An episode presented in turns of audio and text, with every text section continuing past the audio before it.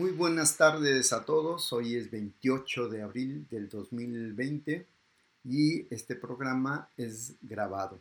Por lo tanto, si quieren tener alguna comunicación conmigo, les pido que, se, que me escriban al correo electrónico cienciaradiouacu.gmail.com. Yo soy Marco Sánchez y los invito a esta hora para que podamos conversar, discutir, eh, a lo mejor actualizarnos sobre los temas de la ciencia. En este momento voy a platicarles sobre algunos avances biomédicos que se han tenido alrededor del tema de el eh, COVID-19, esta enfermedad provocada por un virus, un coronavirus, el SARS-CoV-2. También vamos a, platicar sobre los conceptos de la ciencia para poder entender o para poder explicar algunas cosas que han salido últimamente, algunos conceptos que puede o no uno estar de acuerdo y que son eh, emitidos por el mismísimo CONACYT. La directora del CONACYT, la, la doctora Elena Álvarez Bulla, comentó hace poco y ha venido comentando desde el 2018 un concepto que no a todos les agrada y que tiene que ver con la ciencia neoliberal. Si a ustedes les interesa estos dos grandes temas, entonces los invito a que se queden en esta hora para poder conversar un poco sobre la ciencia. El artículo que les quiero comentar eh, fue publicado el 21 de abril del 2020 y fue hecho dentro de la Universidad de Harvard y dentro del Tecnológico de Massachusetts, dos grandes centros de investigación y centros tecnológicos de Estados Unidos y que han estado atentos para poder desarrollar mucho del conocimiento que ahora se tiene respecto al virus al coronavirus que nos está atacando en este momento.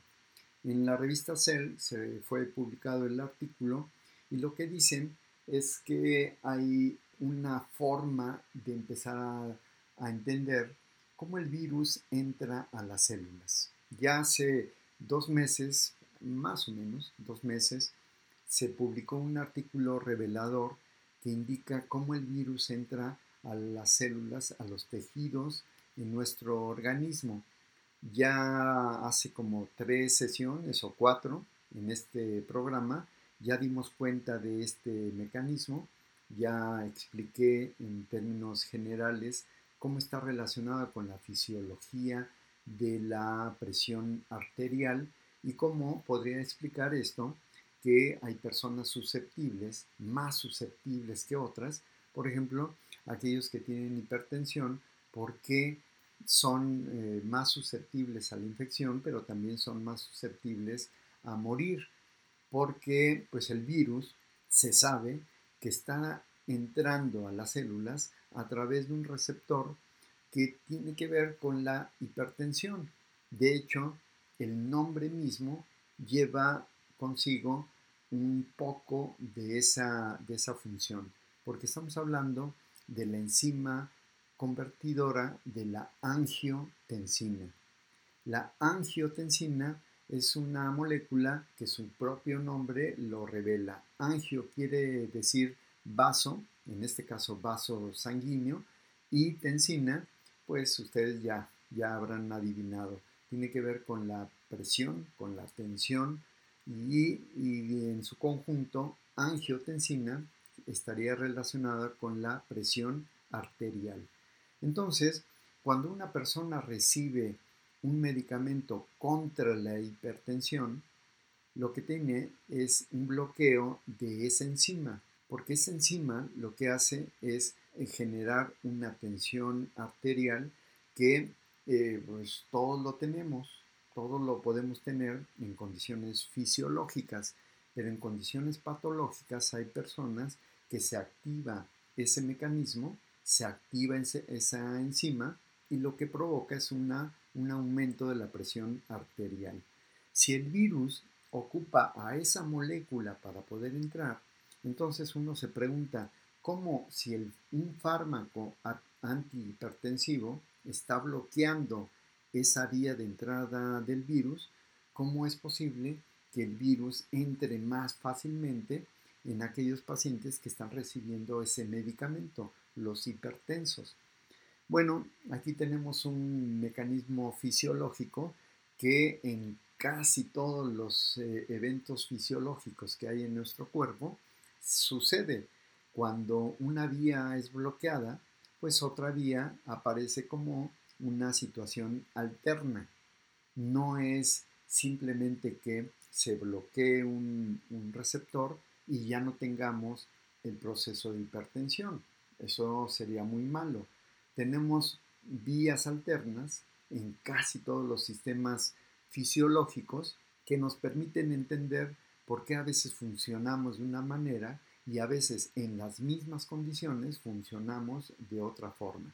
Entonces, en este caso, hay dos receptores, dos enzimas que se llaman igual, eh, enzima convertidora de angiotensina y nada más cambia el número 1 o 2. Al que se bloquea cuando em, se inyecta con un fármaco antihipertensivo es al receptor número 1 pero queda pendiente el receptor número 2 y ese, en términos fisiológicos, incrementa el número, incrementa la sensibilidad cuando se encuentra bloqueado el primer receptor. Así es que el virus encuentra un montón de puertas por donde entrar porque se, se topa con un paciente antihipertensivo que tiene bloqueado la puerta número 1. Así es que en vez de bloquear la entrada del virus, se la estamos facilitando. Por eso los pacientes con hipertensión que están medicados generalmente son más susceptibles no solamente a la infección, sino a la muerte en este caso. Bueno, no voy a hablar de la obesidad y de la diabetes, que también son factores de riesgo muy importantes en este caso, pero solamente voy a decir que en los pacientes obesos y en los pacientes con diabetes, esta enzima, la, la enzima convertidora de angiotensina 2, también se ve incrementada. Por lo tanto, el virus en los tres pacientes, en los hipertensos, en los obesos y que tienen em, diabetes, el virus entra con mucho más facilidad. Bueno, eso es lo que dice eh, inicialmente el artículo y ya lo sabíamos, ya lo habíamos comentado. Lo, que, lo nuevo de este artículo son dos cosas. Primero, el estudio se, hace para ver qué tipo de células tienen a ese receptor y si esas células son muy susceptibles a la infección del virus. Y encuentran que sí, encuentran a al menos cuatro tipos celulares que son muy susceptibles a la infección. Primero, el pulmón, ya se sabía. Segundo, el epitelio nasal, se sospechaba fuertemente, pero hay dos tejidos que no se sabía eh, exactamente si eran susceptibles o no, que uno de ellos es el intestino y el otro es la córnea. Cuatro tejidos que son susceptibles a la infección.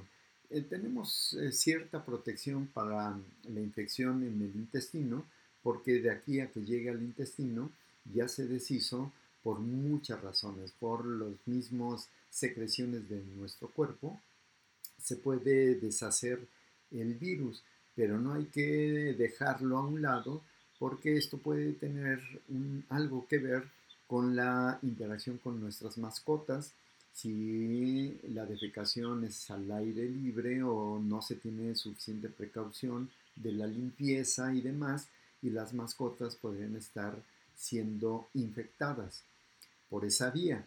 Pero en el caso de la córnea, bueno, pues, también tenemos que tomarla en cuenta porque los sistemas de protección que algunas personas creen tener con el tapaboca pues, simplemente se sale, cubrimos la cavidad nasal, cubrimos la boca, pero dejamos al descubierto la córnea.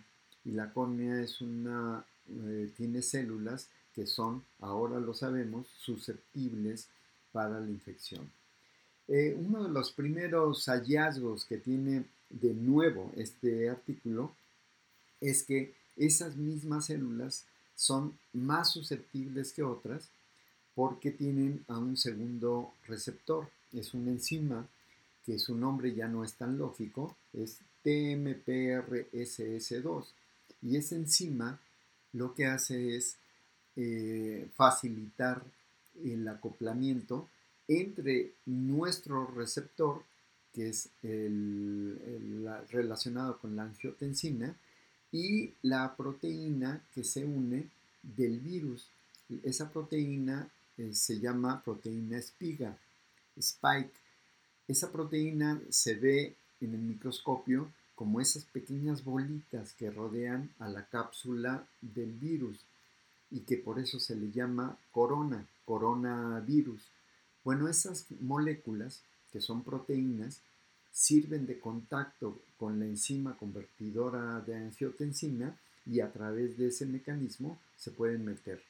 Pero con la enzima que acaban de descubrir, eh, que está relacionada con este proceso, es la TMPRSS2, les ayuda a el acoplamiento. Es como si tuviéramos una mayor facilidad de entrada.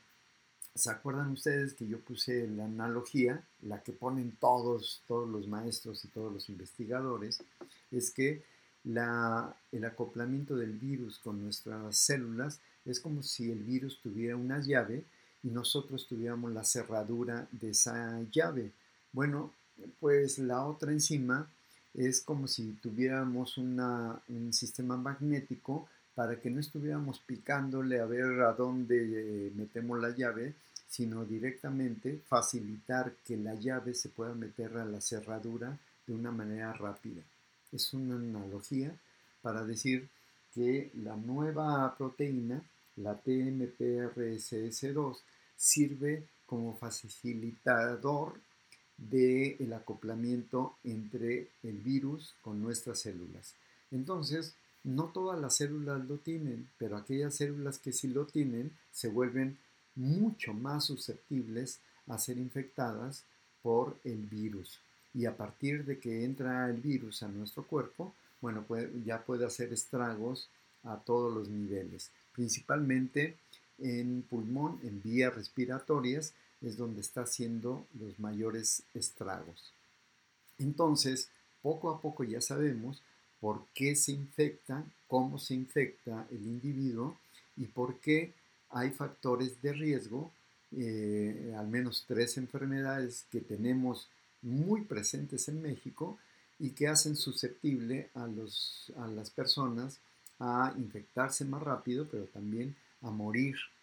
Entonces, eh, la biología molecular, los estudios de biología molecular y los estudios eh, biomédicos eh, y clínicos nos están dando una gran información para poder entender al menos. Pero las personas, pues en general, lo que quisieran no es nada más entender, sino también saber si hay una cura, hay un medicamento, hay una vacuna, o hay un sistema que a pesar de que sea celular, pues nos ayude a combatir el virus. Bueno, ese es el segundo aporte de este artículo eh, de la Universidad de Harvard, eh, publicado en la revista Cell.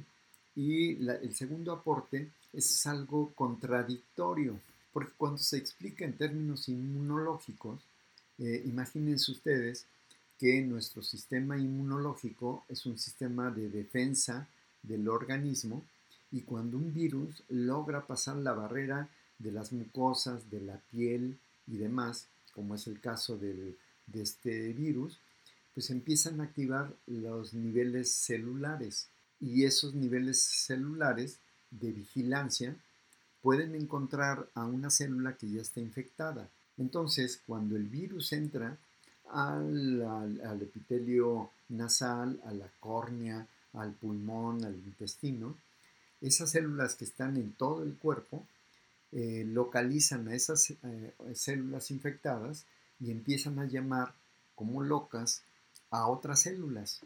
Eh, empiezan a liberar mensajeros y en términos moleculares los mensajeros son moléculas nada más. Así como entendemos que las neuronas se comunican entre ellas por neurotransmisores y las glándulas se comunican a través de hormonas, en el caso del sistema inmunológico, los mensajeros se llaman citocinas y una de esas citocinas es el interferón.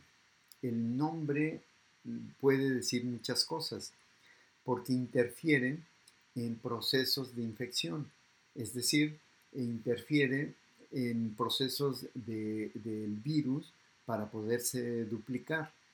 Entonces, llama a las demás células para que le ayuden para contener el proceso de la infección. Y también, de paso, cuando detecta a unas células que empiezan a generar tumores, también bloquea ese proceso de duplicación celular, lo contiene y llama a las demás células para que lo puedan eh, contener más, ayudarle y destruir. A las primeras células que llegan eh, son células eh, fagocíticas y le llamamos fagocíticas porque tragan. Fago significa tragar y cítico tiene que, que ver con las células, células que tragan. Cuando una célula es llamada a través de estos mensajeros, que les digo que se llaman citocinas, llegan al, punto donde fue el origen de, esa transmisión del mensaje y ahí pueden detectar a las células infectadas o a las células tumorales. Y lo que hacen es tragárselas. Esa es la manera como se contiene una infección o se contiene el inicio de, la formación de un tumor. ¿Y quién origina todo eso? Pues la liberación de eh, esta molécula maravillosa llamada interferón. El interferón también es un medicamento, es un fármaco. Y algunos de ustedes ya habrán oído de un medicamento que tienen los cubanos, eh, algo raro en esa sociedad que tiene muchas carencias por el bloqueo que, económico que ha sufrido durante décadas y a pesar de eso tiene una, una idea y un actuar en términos de la salud que tiene uno de los mejores avances en términos inmunológicos y que hasta medicamentos está produciendo y que los está repartiendo también a nivel mundial, hay que checar mucho eso, no solamente eh, manda médicos y enfermeras a todo el mundo o a todos los que lo requieren, incluyendo México, sino también pone a su disposición algunos fármacos que han sido ya utilizados en otras enfermedades y que eh, han tenido buenos resultados. Según los cubanos y según los chinos, eh, este fármaco, el interferón, con un número que ahorita no recuerdo, fue utilizado en Wuhan para poder contener la infección. No fue el fármaco nada más, sino todas las medidas que hicieron los chinos, pero aparte también se aplicó el interferón, según nos dicen. Bueno, el interferón podría ser uno de los medicamentos interesantes para poderlos probar. Pero lo que dice el artículo que les estoy comentando es que hay algo paradójico. Ese interferón lo que hace es incrementar, bueno, aparte de lo que les dije, es incrementar eh, la activación de la enzima convertidora de angiotensina. Y si van siguiendo mi explicación, pues eso suena paradójico porque la enzima convertidora de angiotensina es lo que permite al virus entrar a las células. Así es que esa paradoja pues la tenemos que resolver. En términos biomédicos se tiene que resolver. Cuando nos enfrentamos a paradojas, la verdad es que es muy interesante en términos de la investigación científica y biomédica, pero cuando estamos eh, ante la infección y la muerte de personas a nivel mundial, pues la verdad es que hace falta mucho más investigación y explicación para que esta paradoja la podamos desenredar rápidamente y da una explicación rápida. ¿Cómo es que naturalmente o fisiológicamente el interferón nos podría afectar, pero farmacológicamente parece que nos puede ayudar? Bueno, es una de las, de las cosas que, que mete este artículo, que lo mete a la discusión y que nos da, nos permite entender que la ciencia no es simplemente eh, dar un sí o un no o dar predicciones.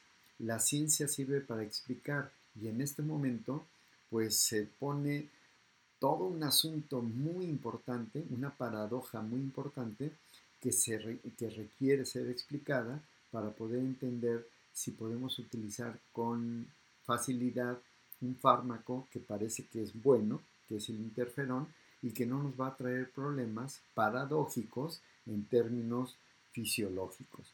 En fin, en fin tenemos a un, sistema muy interesante para la investigación. Pero hay otra, otra cosa que tenemos que tomar en cuenta. El sistema inmunológico también nos puede echar la mano sin fármacos. Si le damos una ayuda al sistema inmunológico, a lo mejor fisiológicamente puede contener al virus y eh, tener una posibilidad de, eh, entender el proceso, no solamente esperando a que haya una inmunidad natural, sino también una respuesta rápida. Eh, las citocinas podrían ser la respuesta, pero nos agarró pues básicamente desequilibrados aquí eh, en términos de la investigación, eh, un virus que tiene una forma diferente de entrar, que tiene una forma diferente de, de infectar, de actuar y demás, pues se requiere una investigación que parta prácticamente desde cero en términos del, del bloqueo que podría llevarse a cabo ante esta, esta infección. Pero aún así, creo que sacar publicaciones a los 15 días de que se supo sobre la infección, al mes, al mes y medio, me parece que es una muestra de que la ciencia participativa, colaborativa, que intercambia información a nivel de diferentes laboratorios o diferentes países, creo que es la única forma de que nos permita entender o explicar rápidamente el problema que tenemos en este momento. Bueno, eh, si ustedes requieren, si les interesa ese artículo, eh, les eh, digo que lo pueden bajar gratis de la revista Cell y si no, comuníquense conmigo al correo electrónico cienciaradiouacu.gmail.com y con gusto se los puedo pasar. Muy bien, eh, hay otro tema que tiene que ver con los conceptos, con los conceptos de la ciencia.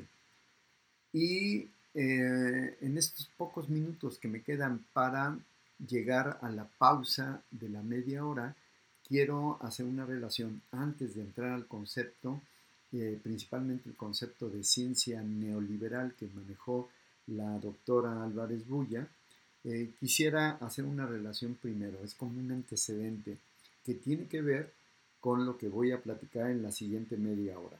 Eh, estamos hablando de una eh, de las efemérides del día de hoy, porque en un día como hoy nació Gödel.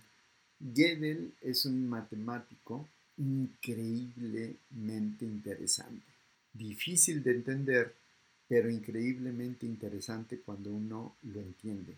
Gödel, eh, digamos que a principios, en la segunda década del siglo pasado, le destruyó los sueños a una persona llamada, eh, apellidada Gilbert o Gilbert. Él, este, Gilbert había concebido a una matemática que podría explicar todo, una matemática completa, que no tuviera errores, que no tuviera errores entre comillas gramaticales, conceptuales, filosóficos. Él creía firmemente, eh, Gilbert, que podría hacer una matemática completa, congruente, consistente, eh, con solo trabajar bien los axiomas, es decir, las entradas eh, conceptuales para cualquier cosa que queremos eh, desarrollar, estos supuestos que nos dan generalmente los matemáticos y que con ello partimos para poder desarrollar pues, toda una ciencia, las ciencias matemáticas. Gilbert lo que hizo fue generar un congreso, un congreso en París, eh, que reunió a economistas, a biólogos, botánicos y demás, y que quería generar toda una, alianza para poder atacar el asunto de la matemática y una matemática completa. Sin embargo, llegan dos jovenazos, uno de ellos eh, Alan Turing, no estoy hablando del Congreso, sino estoy hablando de la historia de la matemática, llega Alan Turing y deshace uno de los postulados de eh, Gilbert. Y en el caso de Gödel, que es eh, lo que estamos recordando en las efemérides, también da un doble eh, golpe a los postulados de Gilbert. ¿Cuáles son los postulados que quería eh, reconocer Gilbert para eh, suponer que la matemática podía ser completa? Pues se los paso. Número uno, las matemáticas son completas, decía Gilbert. Cualquier proposición verdadera se podría demostrar utilizando reglas básicas. Número 2. Las matemáticas están libres de contradicciones. Por lo tanto, podemos no solamente entender el punto número 1, sino también poder decir qué es verdadero y qué es falso. En el punto número 3, en cualquier problema matemático se puede determinar si la proposición es falsa o verdadera. Es decir, si entendemos el punto 1 y el punto 2, eh, la consecuencia final es que la matemática puede ser suficientemente completa y suficientemente sencilla para decir que cualquier propuesta matemática, y como muchas de las ciencias están asociadas a la matemática, podríamos extender a que cualquier propuesta de las ciencias podríamos eh, llegar al asunto de decir si es falso o es verdadero. Vean lo importante de esto, eh, de, lo, importante que quería hacer Gilbert, pero también de lo importante que fue bloquear la idea de Gilbert. No, no solamente por bloquear por, por mala onda, sino porque así es la ciencia. Si alguien tiene otras ideas, otros datos, ¿sí? no sé por qué a algunas personas les molesta que alguien diga yo tengo otros datos, pues así es la ciencia, cuando se tienen otros datos, u otra visión, pues se puede eh, bloquear, se puede eh, anteponer, se pueden discutir las ideas y poder llegar a no una conclusión, pero sí a un acuerdo.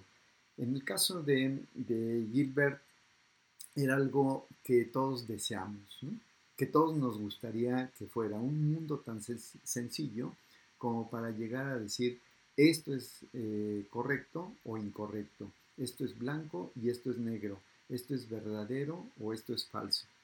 Pero no, lo que dice eh, Turing y en este caso Gödel, pues simplemente que no podemos llegar a que todas las propuestas matemáticas y todas las propuestas en la ciencia eh, son tan fáciles.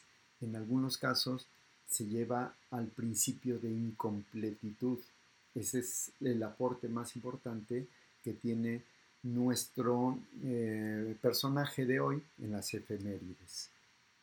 Pues nos vamos a la pausa y regresamos para comentar conceptos nuevos de la ciencia. Recuerden, la ciencia no nos da predicciones y no nos dice si es verdadero o falso, sino simplemente nos da una forma de entender el mundo. Regresamos eh, a la segunda media hora. Qué bueno que siguen con nosotros. Yo soy Marco Sánchez y estoy presentando una emisión más del programa Un día en la vida, que es producido por la licenciatura en biología de la Facultad de Ciencias Naturales. Bienvenidos otra vez a este pequeño espacio de ciencia, de comunicación de la ciencia. Aquí podemos discutir, podemos reconocer eh, eh, algunos eh, aspectos que tienen que ver con la historia de la ciencia, con los avances científicos, con los nuevos conceptos de la ciencia. Y lo que vamos a, ver en esta siguiente media hora es precisamente eso, los nuevos conceptos de la ciencia y a lo mejor entender un poco por qué la directora del CONACYT, la doctora Álvarez Bulla, comentó un concepto raro, al menos raro, que es eh, la ciencia neoliberal. Yo en principio les diré, no estoy de acuerdo con este concepto, quizá mi concepto de ciencia sea más inocentón, porque lo que quisiera es tener una ciencia objetiva. Bueno, las ciencias objetivas, tanto ciencias sociales como ciencias naturales, pues ya dirán algunas personas, o casi todas, que eso realmente es una inocentada. Yo también, también lo digo, pero eh, me gustaría seguir pensando que la ciencia tiene algo más de objetividad de lo que estamos viendo. Y eh, estas ciencias eh, naturales y sociales ya no pueden estar eh, hablando de que una persona se quita todo el manto ideológico que tiene, toda su historia, todo su pensamiento, todo lo que influyeron sus padres, amigos, maestros, la historia misma, y se quita todo ese velo y genera un conocimiento neutro, objetivo. Eso, eso no, no, es posible en estas, a estas alturas de defender, porque si nosotros estamos viendo a la historia de la ciencia en las diferentes épocas, nos damos cuenta rápidamente que quien está dentro de, la misma historia, de la misma historia de la ciencia, pues a lo mejor no se da cuenta de todas las influencias que tiene alrededor para poder generar su propio concepto de ciencia. Y seguramente yo tampoco me estoy dando cuenta de todo lo que está alrededor mío y que está influyendo en mi concepto inocentón de la ciencia objetiva. Un ejemplo, eh, Darwin eh, no pudo dar una analogía más, más ilustrativa que su propia visión económica de la época em, en la que vivió, eh, mediados de, bueno, prácticamente el siglo XIX. Y cuando habla de la selección natural y de la evolución, pues pone un ejemplo que tiene que ver con la economía, ¿no? Imagínense ustedes, está explicando aspectos naturales y lo que pone es un ejemplo principalmente de economía. Y así, por el estilo, nosotros estamos hablando ahora del concepto de ciencia y seguramente en 15, 20, 100 años nos van a visualizar los jóvenes y los viejos y nos van a decir que en esta época prevalecía, por ejemplo, la discusión del neoliberalismo, de la, discusión del cooperativismo, del populismo, de lo que ustedes quieran. Y a lo mejor van a entender el concepto de ciencia neoliberal desde otro punto de vista. Ok, vamos a, tratar de entender.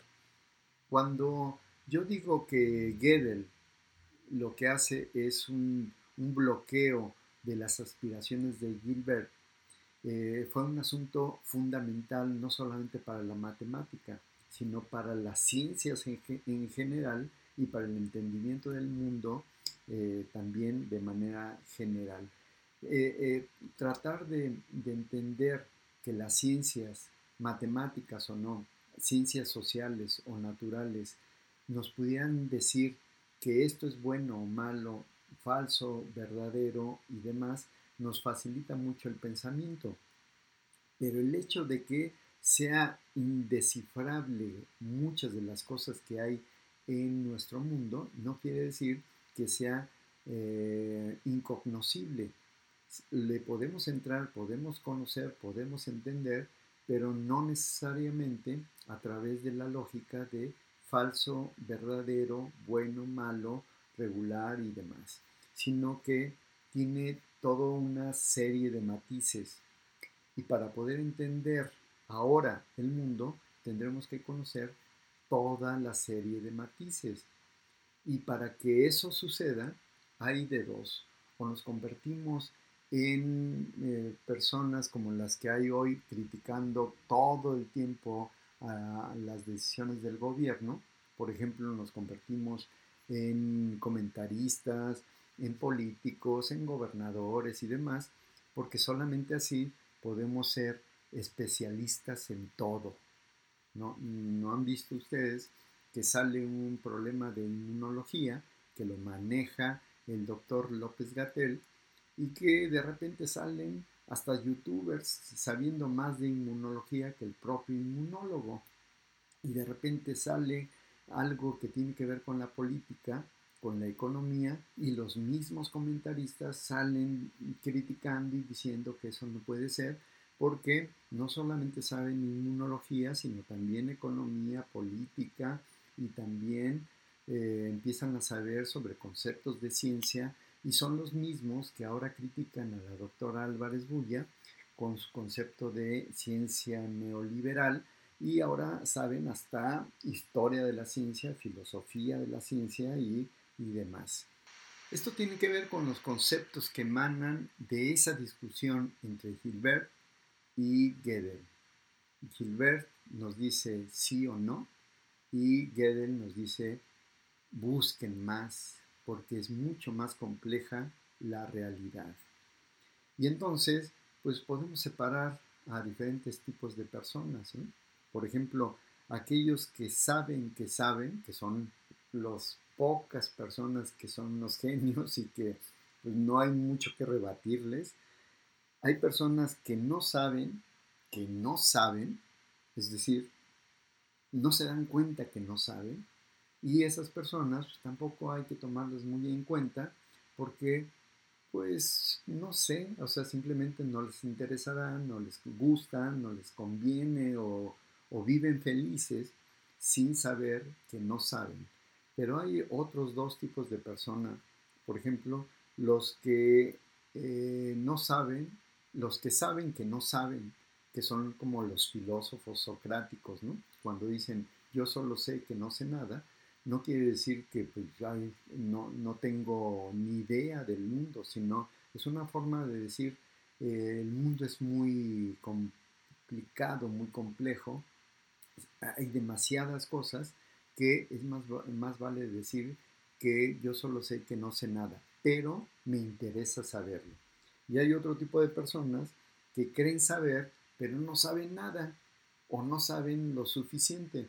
Y ahí cae, caen una gran cantidad de personas que estamos viendo en este momento y que pues se revuelcan de dolor porque hay otras personas que les están dando lecciones de conocimiento y esas personas pues son las más peligrosas y todo surge a partir de, de, un, de una situación que tiene que ver con los malos conceptos de la ciencia y eh, yo sin defender, sin tratar de defender a la directora del CONACYT, sí me gustaría explicar de dónde viene ese concepto de ciencia neoliberal. Y tiene que ver con las ciencias de la complejidad. Las ciencias de la complejidad eh, eh, son como una, una contraposición a lo que le llamamos ciencia occidental en, primer lugar, yo no sé por qué a las personas les causa como escosor hablar de etiquetas de la ciencia, Cuando en la religión, por ejemplo, que es una forma de conocimiento del mundo, pues hablamos de religión musulmana, cristiana, eh, evangélica y demás. Y cuando hablamos de la filosofía, pues hablamos de la filosofía oriental, occidental, eh, la filosofía egipcia y griega y demás. Y cuando hablamos del arte, pues hablamos del expresionismo alemán, del impresionismo, qué sé yo. Lo etiquetamos, pero cuando hablamos de la ciencia, uy, qué espanto etiquetarla si la ciencia es objetiva.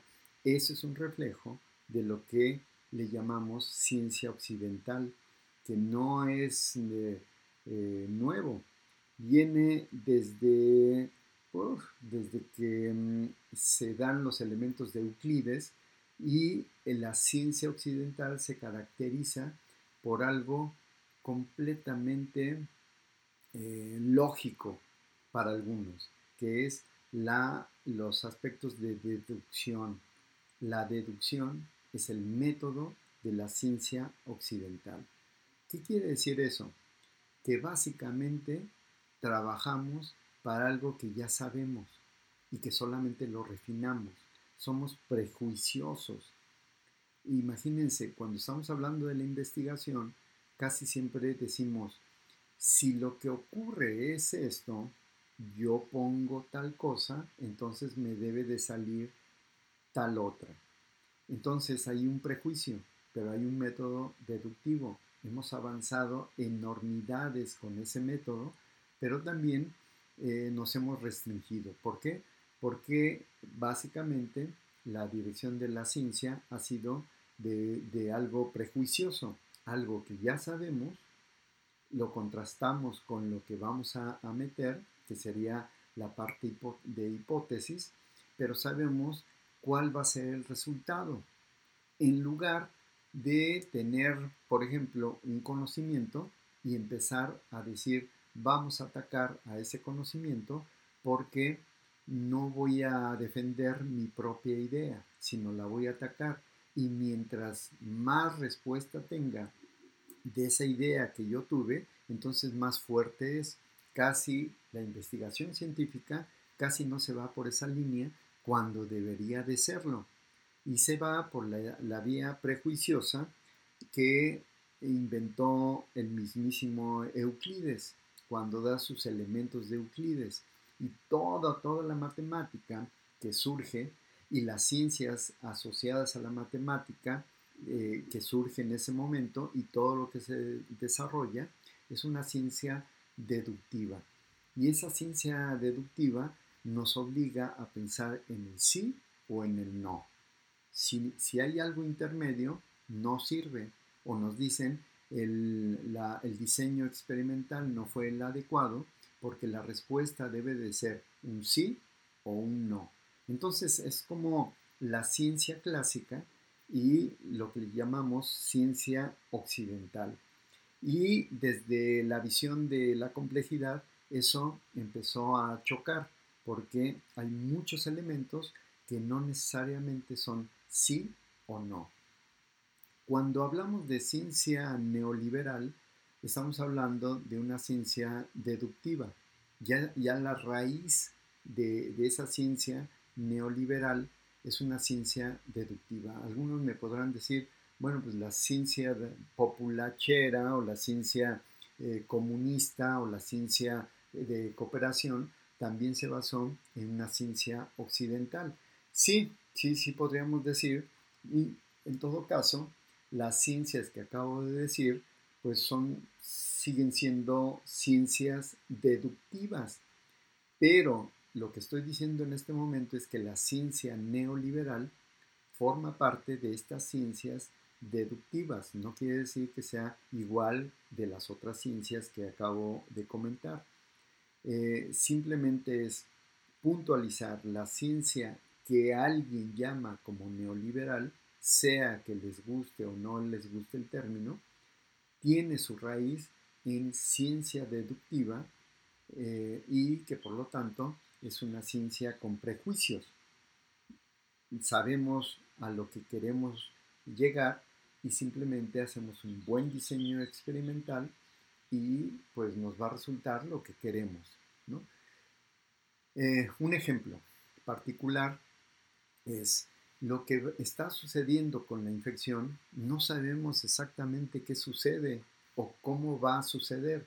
Y cuando atacan al pobre de López Gatel diciéndole, usted nos dijo que si usáramos o no usáramos, o que las pruebas rápidas no sirven, o si sirven, o no sé qué, el pobre Gatel ya no les puede decir que por favor no sean prejuiciosos y que no sean, eh, que no tengan el concepto de ciencia clásica. Les, los tendría que decir, eh, perdón, pero depende del contexto mi respuesta. Apenas ayer lo empezó a esbozar. Es una respuesta que depende del contexto.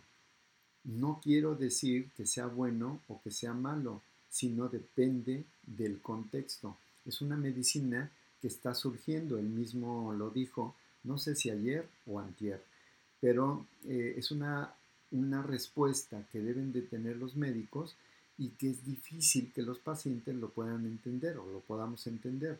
A mí me gustaría que el médico me dijera, eh, cuando yo le pregunto, ¿esta pastillita me va a quitar el dolor?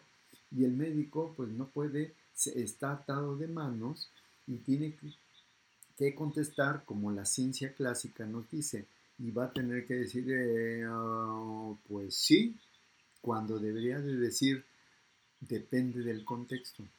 Y se, se mete en camisa de once varas. ¿Por qué? Porque me tiene que explicar filosofía de la ciencia, incluso hasta matemáticas y ciencias de la complejidad. Y eso está muy complicado, de veras, para, para poderlo hacer. Así es que voy a dar solamente algunos elementos para poder entender las ciencias de la complejidad. Y cuando digo complejidad no quiere decir que está complejo, no, porque eso sería como decir, eh, cuando yo abro el cofre de mi carro, no es que esté complejo, está complicado, ¿sí? Y una cosa es complicado, abro mi computadora y no entiendo nada de los circuitos, eh, a abrir, por ejemplo, un cerebro eh, de manera pues eh, imaginativa, lo estamos haciendo, y saber que los elementos que maneja un cerebro son simplísimos, son dos tipos celulares conectados, interconectados, y que esa conexión nos puede dar elementos emergentes como la conciencia. Es decir, no está tan eh, complicado como en el caso de un motor, son, los elementos son más simples, pero nos puede dar un grado de complejidad enorme, ¿no? Tanto como que un cerebro sí nos puede saludar y nos puede decir, pues, cómo se siente en ese día, que es diferente al día anterior, depende del contexto. Pero un carro nunca nos va a poder hablar, por más bocinas que le pongan, y nunca nos van a decir, hola Marco, hoy me siento medio mal y no puedo encender porque pues eh, hoy no me siento a gusto. Imagínense que un carro dijera eso, vaya. Voy a dar entonces los elementos básicos de la ciencia, de la ciencia de la complejidad y van ustedes a, entender a lo mejor un poquito más de por qué, a qué se llama las ciencias eh, de, la etiqueta que ustedes le pongan, neoliberal o cualquier otra cosa. Las ciencias de la complejidad tienen que ver, por ejemplo, con la termodinámica del no equilibrio. Para no meterme en complicaciones, el final del cuento que quiero eh, mencionar en este punto es que el estudio debe de ser diverso. Es decir, no solamente es criterio de una persona o tomando en cuenta solamente una disciplina.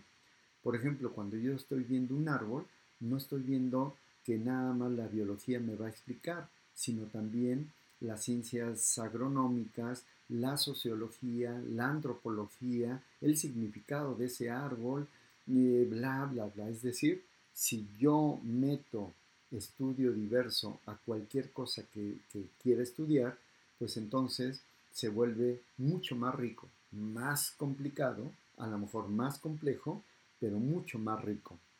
El segundo punto es el caos. El caos, bueno, ustedes lo saben, cuando están hablando de, del clima, pues no podemos predecir, pero sí lo podemos explicar. Pero sobre todo está contando con los errores. O sea, es una ciencia que nos pide a gritos, tomen en cuenta los errores. Los errores son muy importantes y también de dónde partimos. Por ejemplo, eh, hay una infección como la que tenemos ahora y México partió de un elemento diferente al que partió Italia y al que partió Estados Unidos.